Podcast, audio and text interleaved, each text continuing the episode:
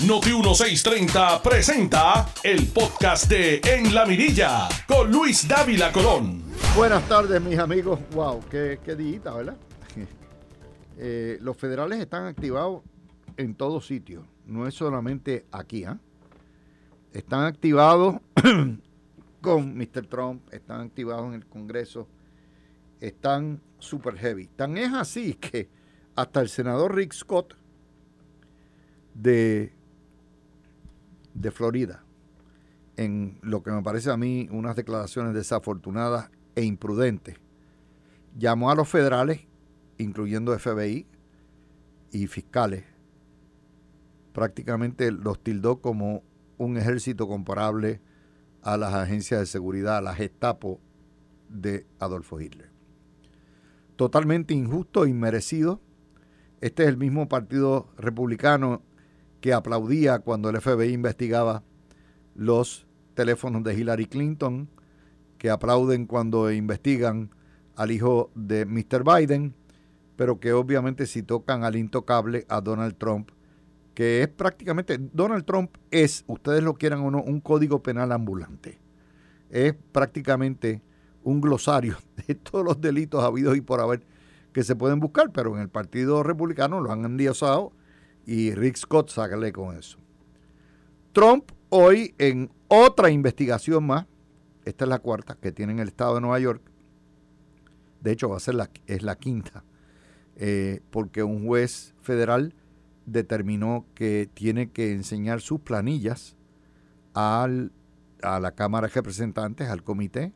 Eso va a ser apelado y ya miraremos, pero mientras tanto hay una investigación en el estado de Nueva York de los negocios oscuros de Donald Trump, su fraude contributivo y hoy testificando se amparó en el derecho a no autoincriminarse. El mismo Trump, sí, que había dicho que cuando los demócratas invocan la quinta ya son culpables. Esto es, esto es una puesta y otra quitada. De manera que eh, cuando ustedes, les digo esto, porque cuando ustedes ponen en perspectiva lo que está haciendo el FBI en Puerto Rico y Justicia Federal investigando corruptos, tienen que ver el panorama completo. No hay nadie por arriba de la ley, ni un expresidente. Y eh, si ustedes creen que es que la tiene cogida el FBI contra, bueno, el FBI siempre la tiene cogida con los corruptos y justicia federal y se los va a llevar.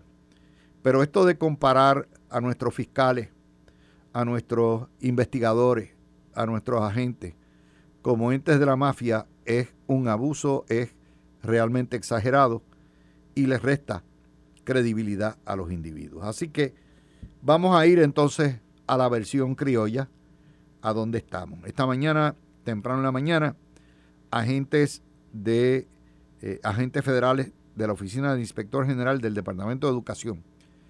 Para que ustedes entiendan, los departamentos federales tienen oficinas de inspector general y, eh, hay una oficina centralizada, que son los que es una combinación de contralor, auditor y una fiscalía financiera, todo en uno, que velan por el cumplimiento de los reglamentos y las leyes federales y velan porque no haya corrupción, velan por la pureza.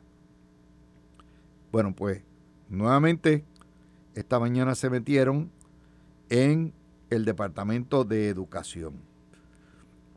¿Qué están buscando? Hay muchas especulaciones se metieron en la oficina técnica, que me imagino que es la que brega con computadoras, con compra de aires acondicionados, eh, con compras de purificadores. ¿Qué más? No sabemos. Se metieron en la oficina, también en la casa de un contratista de educación en Parque de la Fuente, en el condominio Parque de la Fuente. Y nuevamente que están buscando, no sabemos. Muchas veces estos allanamientos terminan en nada. Muchas veces encuentran, van, y les voy a dar el mejor ejemplo.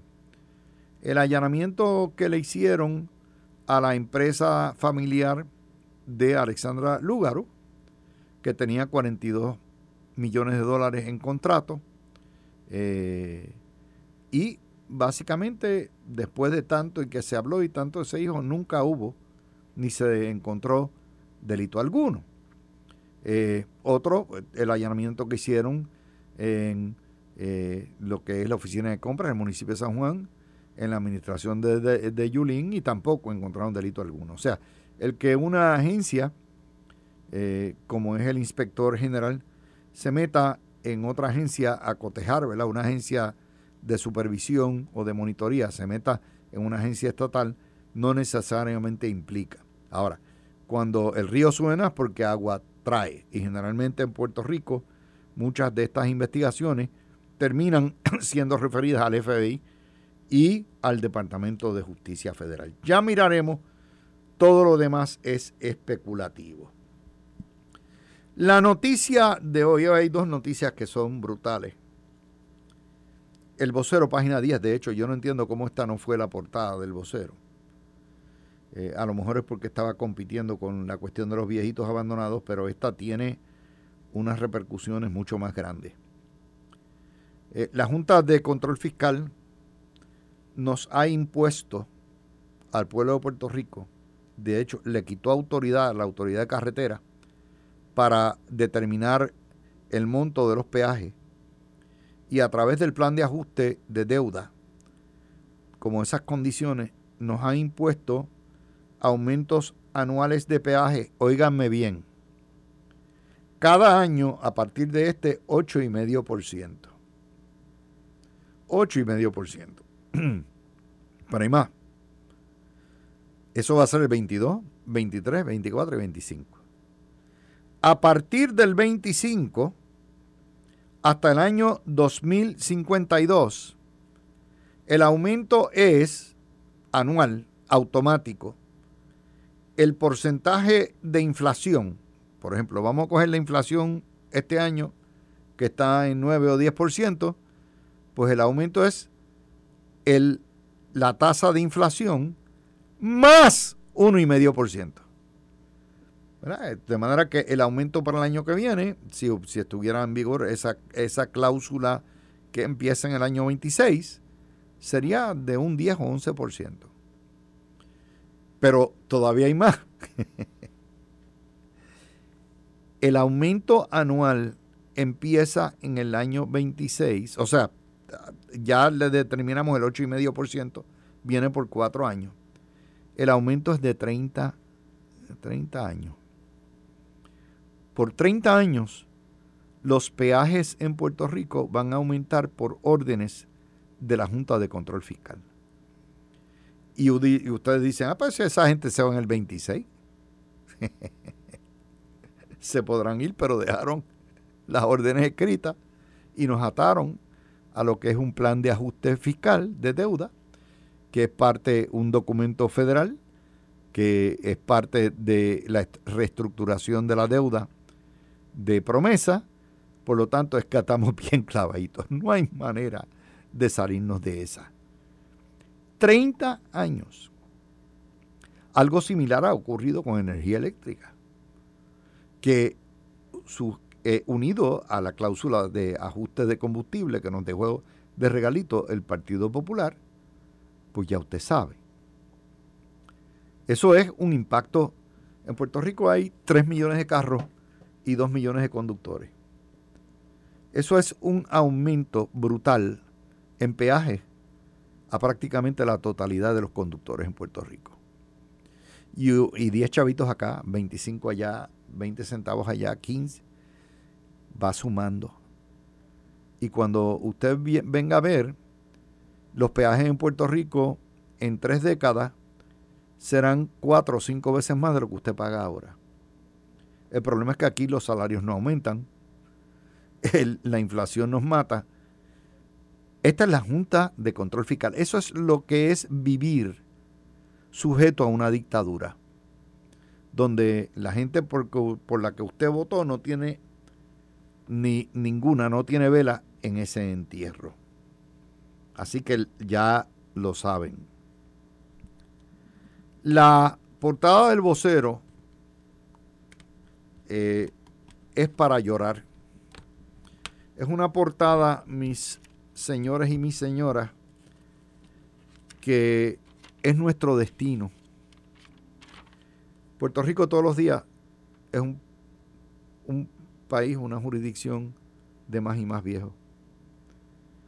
De aquí a ocho años, menos de ocho años, más de la mitad de la población será mayor de 60 años. Y apenas una fracción serán jóvenes. Oiga bien lo que nos dice el vocero del día de hoy, porque esto es realmente trágico. Crece el abandono de envejecientes en los hospitales. Las familias o vecinos los dejan allí. Esto quiere decir que el hospital, por ley federal, tiene que asumir los altos costos.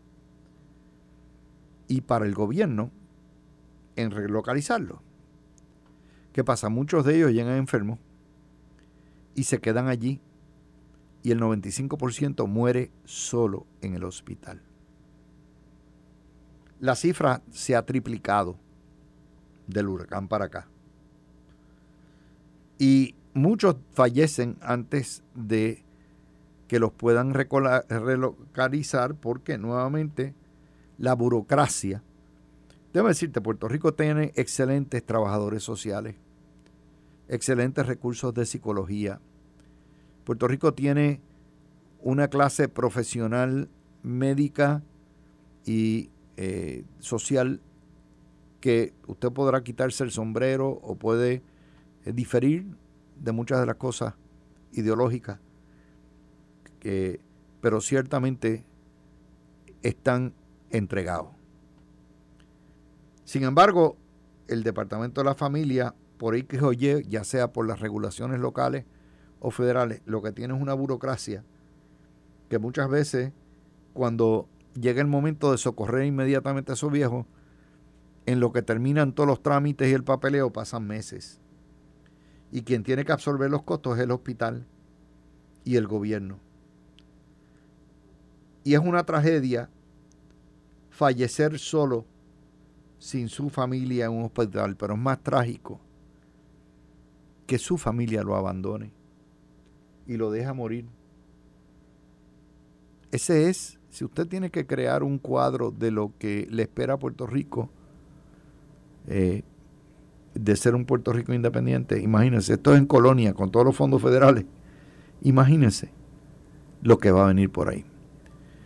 Pero eso no habla mal del gobierno, eso habla mal de nuestra sociedad.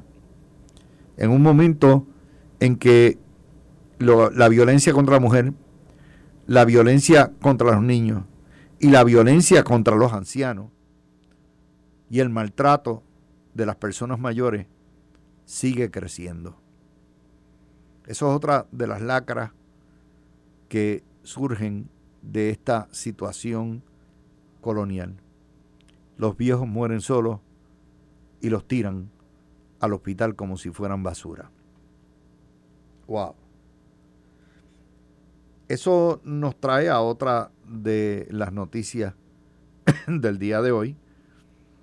Eh, hoy la ex senadora Zoela Boy recibió el endoso para procuradora de la mujer de la alcaldesa de Loíza, Juliana Sario, alcaldesa popular, y probablemente una de las alcaldesas o alcaldes de mayor peso en el Partido Popular. Dice Julián Azario que Suela Boy tiene todas las credenciales para ser procuradora y que tiene que haber una solidaridad e inclusión en la lucha de las mujeres. Pero Pierluisi está deshojando Margarita. Si bien Pedro Pierluisi, como yo les decía, tiene eh, un excedente de personas totalmente cualificadas para llenar este puesto entre ellos Suela Boy, cuyas credenciales profesionales y experiencia en este campo son impecables. Tiene a Joan Vélez, que le dirige la Oficina Social de Fortaleza. Tiene muchísimas, muchísimas, muchísimas. Tiene Cecilia de la Luz, que es excelente también. Pero tiene el problema de que esto es un puesto de 10 años y necesita la confirmación de el Senado y esa confirmación del Senado requiere también que haya un acuerdo entre PNP y populares. Tomás Rivera Schatz, que es uno de los legisladores que responde a las necesidades de los religiosos, tiró un tiro al aire y dice, cuidado gobernador, no me vaya a nombrar una liberal aquí. Cuidado eh, que si usted nombra una liberal, obviamente, la voy, las iglesias se van a poner y no va a tener los votos.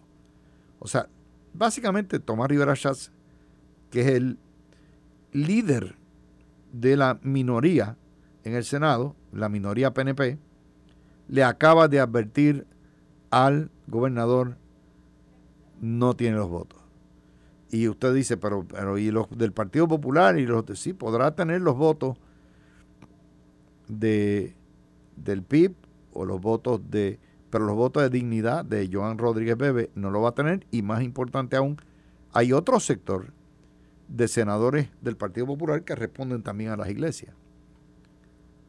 Y les presentamos el cuadro completo porque esto va a ser el próximo tiroteo a nivel de legislatura. ¿Quién está bien, quién está mal? Ustedes determinan.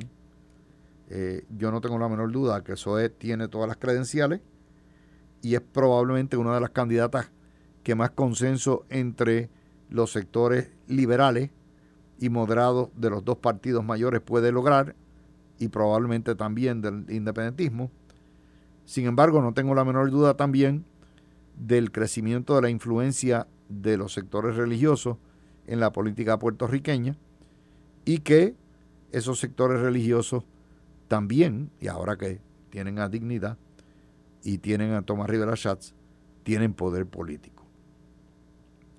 Próxima nota, eh, el Partido Independentista, uno de los, el tiro de despedida de Elsie Boria de el puesto de Procuradora de la Mujer, eh, le ha mandado una resolución, un aviso de multa.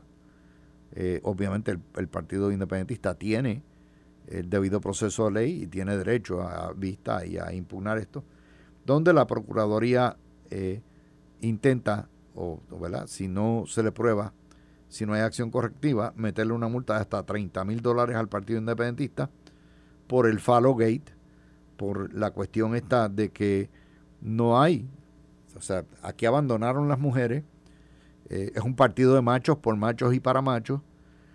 Eh, y obviamente lo que hicieron fue un, de protocolo de hostigamiento sexual, un hecho a lo culipollo a último momento. Trilili no sigue los patrones y eso surge de la propia resolución. Y la Procuraduría le dijo, si usted como patrono, y obviamente los partidos políticos son patronos, no tiene un reglamento con protocolos y procedimientos para defender a las mujeres de hostigamiento sexual y a los trabajadores de acoso laboral y no toma las acciones correctivas, le vamos a espetar una multa de 30 mil dólares. una multa de 30 mil pesos para el PIB no es mucho, pero ciertamente esto es un otro golpe a estos muchachos que se pintan como los más machotes los más sexy, los más puros y castos, y que los, los, primeros defensores de los derechos de la mujer, y que cuando llega la hora de los tomates como esta, hacen las barbaridades que hacen, protegen a sus machotes, protegen a sus hostigadores, protegen a sus acosadores, amordazan a la senadora Santiago y después piden que la gente los respete otra nota más. Eh, finalmente, tengo que llamarles la atención a una eh, nota eh, que tiene que ver con Europa. Vamos a trabajar esa de Europa cuando regresemos, porque me parece importante traerles a ustedes lo que la prensa no reseña, porque es sobre la crisis energética y toda esta situación que no solamente azota a Cuba, a Puerto Rico, a Estados Unidos, sino a toda Europa. Así que regresamos, son las 12 y 26 minutos. Ustedes están en sintonía con Noti1. Regresamos, hacemos análisis de otras noticias y seguimos de Rolling Pin con Alan Maccabi, que siempre está con nosotros los miércoles en la tarde. Tú escuchas el podcast de En la Mirilla con Luis Dávila Colón por Noti 1630. Regresamos con ustedes, mis amigos. Vamos a darles a ustedes eh, lo que es, ¿verdad? El, material eh, que habremos de discutir. Yo trato de que ustedes, eh, de no repetirles los materiales de la primera y la segunda hora, para que no sea aburrido el programa y para que nuestros paneles tengan temas frescos, ¿verdad? Obviamente, cuando hago el programa, toco todos los temas. Les digo a ustedes cuál es el temario de las dos horas, pero el análisis fundamental, eh, primero en Puerto Rico no hay tanta noticia para discutir eh, que valga la pena. Yo trato de traerles a ustedes noticias que nadie más discute o que pasan por arriba. Así que en ese contexto, eh, vamos a discutir algo ahora que es algo muy poco discutido y que yo no lo he visto en Puerto Rico. Hoy, ante la crisis energética en Europa, y déjeme decirle, hay una crisis energética en todo el mundo, no únicamente en Puerto Rico. En el mundo por dos razones. Primero, la espiral inflacionaria que duplicó casi los costos de la gasolina y del gas. Y para colmo de los colmos, Putin invade a Ucrania, vienen las sanciones y eso hace mucho menos eh, petróleo y eso trae. lo cierto es que no hay cama para tanta gente, no hay gas para tanta gente, no hay petróleo para tanta gente. Y la Unión Europea ha determinado, todos los países de la Unión Europea, entrar en lo que se llama la modalidad de ahorro. Es decir, los tres meses que quedan del verano y un poquito del otoño, todos los países van a entrar en una austeridad energética donde desde el ciudadano más sencillo hasta los negocios y los gobiernos tienen que tratar de ahorrar el 17% de consumo de energía.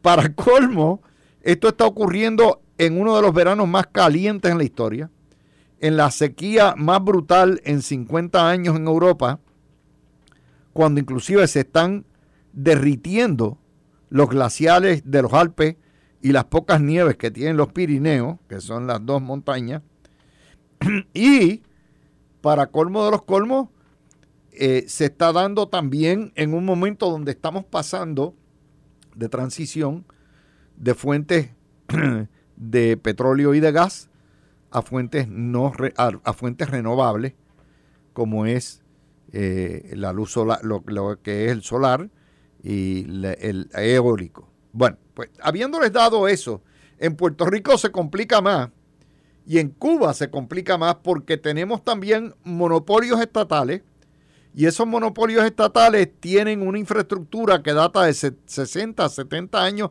que no ha sido mantenida y que está en pedazos para Para ponerlo así. Y Europa, España en particular, acaba de entrar anoche en la modalidad de ahorro. Empezando por cada ciudadano. Los termostatos tienen que estar en 78 grados. Y eso se ha formado una pelotera porque los, lo que son las autonomías o los gobiernos eh, locales que están en manos del partido de oposición, el Partido Popular, están a palo limpio, le han dicho al Partido Socialista Español dictador, bueno, a todo lo que da. Segundo, particularmente en el sur, donde está Sevilla, donde está todo lo que es Andalucía, donde está Extremadura, que los calores están, pero eh, desérticos casi. Segundo, eh, todos los escaparates, todas las vitrinas tienen que apagarse y todos los eh, edificios gubernamentales tienen que apagarse a una hora. A las 10 de la noche, que es cuando termina un poco más, termina la jornada, el trabajo termina a las 8 de la noche allá, eh, básicamente hay que apagar los edificios. Y estas medidas van a entrar en vigor hasta el primero de noviembre porque hay un, lo que se llama ¿verdad? Eh, un racionamiento en la comunidad europea, en la Unión Europea, de la fuente de energía. Es decir, como no hay suficiente petróleo para todo el mundo ni suficiente gas, hay un racionamiento y unas porciones que se da a base poblacional para cubrir lo que es el invierno crudo que se da. Y hay multas por incumplimiento, tanto para negocios como multas por incumplimiento para los individuos. Y obviamente está en armas la población. Les digo esto porque aquí nosotros nos miramos el ombligo y siempre pensamos que estos líos son por culpa de Luma, por culpa de Utier, por culpa de esto. En realidad esto va mucho más allá, mucho más allá y somos parte del globo y el mismo problema lo estamos confrontando con distintas variantes y que tenía que decirlo. La historia sale en el Huffington Post español para que lo sepan y está hoy en los periódicos. Eh, obviamente ya hemos discutido la parte de Trump, ya les dije eh, que se acogió a la quinta y, y, como Alan Maccabi también analiza política en Estados Unidos y es republicano de toda la vida, de los conservadores de verdad, pues quiero empezar con Alan. Eh, Alan, bienvenido, ¿cómo estás? Eh, eh, muy, muy bien, Luis, muy bien. Y como siempre, encantado de estar todos los miércoles contigo en la Mirilla 2 y con esa gran audiencia Noti1. Bueno, vamos a ir a hablar eh, sobre esta situación de Trump. Se acogió a la quinta enmienda genérica, que esto debe ser pregunta a pregunta, pero él dijo, yo me acojo a la quinta enmienda, yo no tengo que responderle al fiscal de Nueva York nada sobre mis negocios ni asuntos personales eh, y eh, me, amparo en la quinta enmienda. Eh, esto es otro más. Mira las investigaciones que tiene Trump. Tiene la del fiscal de Nueva York, tiene la del estado de Georgia por el fraude electoral, tiene la de los documentos del FBI, tiene la de la investigación del 6 de enero. O sea, Trump le va a caer Troya, pero esto... ah, y tiene la de la Cámara de Representantes que ayer un tribunal determinó federal que tiene que revelar las, eh, las planillas. De, Trump es el, único presidente que no ha revelado las planillas suyas y de sus negocios. Eh, ¿qué, ¿Qué situación, en qué, cómo afecta esto tu partido republicano y cómo tú ves aquí las consecuencias de esto? Pues mira, Luis, yo creo que esto para nada va a afectar al Partido Republicano precisamente todos aquellos que odian a Donald Trump los seguirán odiando y los seguirán repudiando. Los que lo aman y lo adoran ahora lo van a querer más y se van a tirar más a respaldarlo. Y la gente del centro que no le importa, lo que están viendo es que extraño que contra Hillary Clinton y sus llamadas telefónicas, sus emails y todo aquello, no pasó nada. Con con Hunter Biden y con todo este esquema que ha quedado, que le dejó más de 11 millones como un eh, consultor energético entre Ucrania, China, Rusia, casualidad, esos países, como tuvo la influencia de su padre como vicepresidente en el Air Force One, como hoy venden cuadros de a medio millón de dólares en una galería de Nueva York, un amigo del presidente, y eso no se habla. Y fíjate, tú lo acabas de decir, mira qué cantidad de casos criminales y judiciales solo contra Donald Trump porque es una persona que levanta pasiones negativas y positivas y parece que no quieren tener que lidiarlo y derrotarlo o que pudiera ganar en una primaria o en elecciones, porque hay republicanos detrás de esto también, no solo demócratas. Y, vemos todo este esquema que para mí lo que va a hacer es levantar más la figura de Donald Trump y va a ayudar todavía más a 90 días a esta ola grande republicana para para ganar en grande el Senado y la Cámara, Luis. Y esto es algo parecido a lo que en Puerto Rico pasó con Maravilla y pasó con Carlos Romero. Fue tan y tanto el ataque, el ataque, el ataque y querer destruir, arrodillar y matar a Carlos Romero, que lo que hicieron fue levantarlo y ganó y fue ocho años comisionado residente luego de todo aquel atropello que al final no, no, se demostró nada. ¿Tú entiendes, tú entiendes que esto lo ha victimizado, que él es una víctima?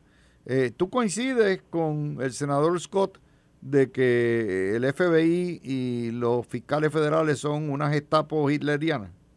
No, yo ahí discrepo con el senador Rick Scott. Yo, yo soy de ley y orden, yo respeto mis instituciones federales y gracias a esas instituciones federales es que podemos tener la democracia que tenemos, que normalmente no entran en política. No sé si hay alguna persona, el director del FBI, inclusive lo puso Donald Trump. Así que en esa parte yo no me puedo identificar porque siempre estoy valorando mi tribunal, mi tribunal supremo, los tribunales de los estados soberanos y todo el complejo eh, eh, federal. Así que en esa parte no, no estoy a la par, pero sí en la demagogia, la politiquería y cómo a los que tal vez no le pueden ganar en la democracia. Fíjate, critican a Donald Trump porque quería ir en contra de la democracia con lo del 6 de enero, pero precisamente algunos lo que estamos viendo es que lo que están tratando de hacer es ir en contra de la democracia al querer atacarlo por todos los sentidos. No pudieron residenciarlo porque perdió, pero quieren buscar algo criminal para lograr que él no pueda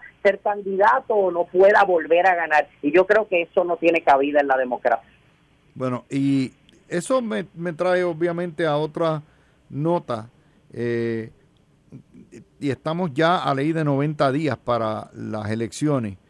Eh, lo que parecía ser una elección de barrida para el Partido Republicano se ha ido complicando un poco más, particularmente en el Senado. ¿A qué tú le atribuyes eso? Pues mira, yo no lo estoy viendo así. Yo yo estoy viendo hoy, porque las noticias cambian, como dice Noti1, eh, yo estoy viendo hoy un Senado más o menos de 54, 55 senadores republicanos. La Cámara es la que algunos hablan de 20, 25, 30 Greenwich dice 70 plus, algunos atrevidos hablan de más de 100, pero yo creo que no, yo creo que esto no va de ninguna forma, al contrario, todos los candidatos que han ido en contra de Donald Trump directamente en el 6 de enero y en otras cosas, todos están perdiendo su primaria y todos los que están apoyando a Donald Trump, prácticamente la inmensa mayoría, ganan abrumadoramente. Lo único que tuvo en pérdida el Partido Republicano es que en Kansas, tú lo sabes, en el referéndum que, que, que iba a poner más sanciones contra el aborto, sorpresivamente en un estado rojo republicano ganó el no y el que no se hiciera eso. Y, pues hubo un mensaje ahí que hay que escuchar, pero no me parece. Yo creo que realmente el Partido Republicano en a 90 días de las elecciones de medio término va a ganar eh, y pudiera ser abrumadoramente. Bueno, eso, eso es otro, otro detalle. ¿Tú crees entonces definitivamente que lo que ocurrió ayer, el allanamiento, eh, déjame darte varios detalles del allanamiento. Eh, el, el, mismo Trump que aplaudió al FBI metiéndose y que le pedía al FBI que le metiera mano y allanara la casa de los Clinton y de los teléfonos de Hillary, y porque él alegaba que Hillary se había llevado materiales, teléfonos eh, confidentes para su casa, el mismo Trump que hoy critica el, Trump que firmó y promulgó la ley de, de, preservación de documentos públicos en el 18, que dicho sea de paso, debido a lo de, a lo de Hillary, Trump aumentó las penas de ser una pena de delito menos grave, la subió a cinco años de penalidad en el 18. Eh, y el mismo juez que firmó la orden de eh, allanamiento contra la casa de Trump fue fiscal federal y fue juez nombrado, magistrado nombrado por Trump. Así que en ese contexto, eh, esto yo me imagino, ¿verdad? Que el FBI no haya hecho esto de forma baladí, de forma eh, que esto está bien pensado. que, ¿cómo tú, ¿Cuál es tu reacción a eso? Pues mira, Luis, lo primero que te digo, como te dije anteriormente, yo respeto las instituciones de nuestra nación y a menos que encontremos una evidencia de que hay gente utilizándola a favor del Partido Demócrata o de liberales o lo que sea, sigo respetándola cuando están a mi favor como cuando no lo están, porque soy de ley y orden y estoy con mi Tribunal Supremo, tanto cuando las decisiones no me gustan como cuando me gustan, porque puedo diferir, pero hay que respetar todas nuestras instituciones y nuestro sistema republicano de gobierno de un ejecutivo, legislativo y judicial. Ahora, yo creo que esto de verdad se le cae la costura. veo como, como que es parte de todo lo que tú has descrito, de todo este esquema que están buscando cualquier cosa que pueda ser criminal en contra de Donald Trump. Y por otro lado, Luis, Barack Obama cuando salió de Casa Blanca reconoció que se llevó eh, información eh, privilegiada y confidencial porque no la iba a dejar en las manos de Donald Trump y no le sucedió nada, no hubo cargo, eh, no pasó nada con Hillary, no ha pasado absolutamente nada con tanto tiempo y que ha quedado tan claro tanto las llamadas, los emails y la intervención con Rusia en las elecciones que es lo mismo que se le achaca a Donald Trump con el 6 de enero, de querer ir en contra de la democracia y, y, y, y, y entonces ahí es que vemos que que lo mismo que vemos a veces de esa doble vara aquí en Puerto Rico que criticamos tanto, la estamos viendo no solo con muchos medios, sino en las actuaciones de lo que son investigaciones. Vamos a estar muy de cerca de todo esto, pero yo creo que las elecciones no se ganan en los tribunales, las elecciones se deben ganar en democracia, porque somos una nación democrática de libertades, la más grande capitalista, democrática y libre del mundo.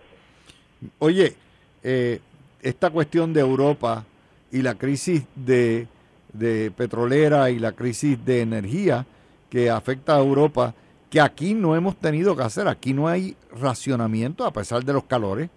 Eh, aquí ha incrementado el costo de la energía como ha incrementado en Europa. Pero fíjate que la gente aquí, todo es, la culpa es del gobierno siempre, la culpa es de Luma siempre, y no miran lo que está pasando en el resto del universo.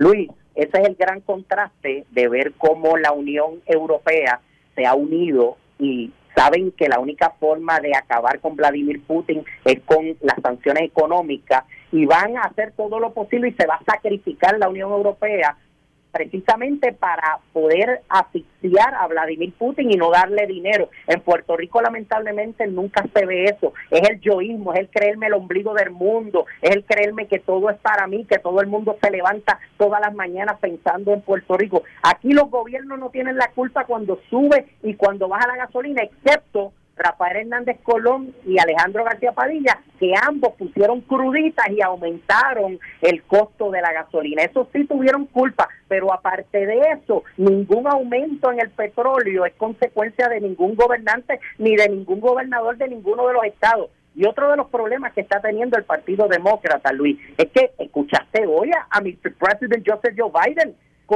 dormido diciendo que la economía va a bonanza, que va perfecto, que ya no hay inflación, que este Inflation Act Bill va a ser magistral para la nación. Y, y cuando la gente escucha eso y está en el supermercado pagando, echando gasolina o pagando su tarjeta de crédito, dice, Dios mío, nuestro presidente o está loco o es un demagogo politiquero o, o, o, o lamentablemente lo tienen en una burbuja y no saben está pasando. Y todo eso yo creo que es lo que realmente va a sucumbir y va a hacer que el Partido Demócrata tenga una derrota aplastante y venga esa ola gigante roja del Partido Republicano. Bueno, mi hermano, con eso estamos ahí. Eh, gracias por estar con nosotros. Así que estamos contigo el miércoles que viene. Sabemos que tienes que ir al aire ahora en Florida claro, y siempre, siempre un privilegio estar contigo y qué bueno que estos tres días estuviste ahí en Noti1 haciendo directamente un placer siempre. programa. Un placer siempre estar acá. Eh, mis amigos, con eso... Tú escuchaste el podcast de En la Mirilla con Luis Dávila Colón en Noti1 630.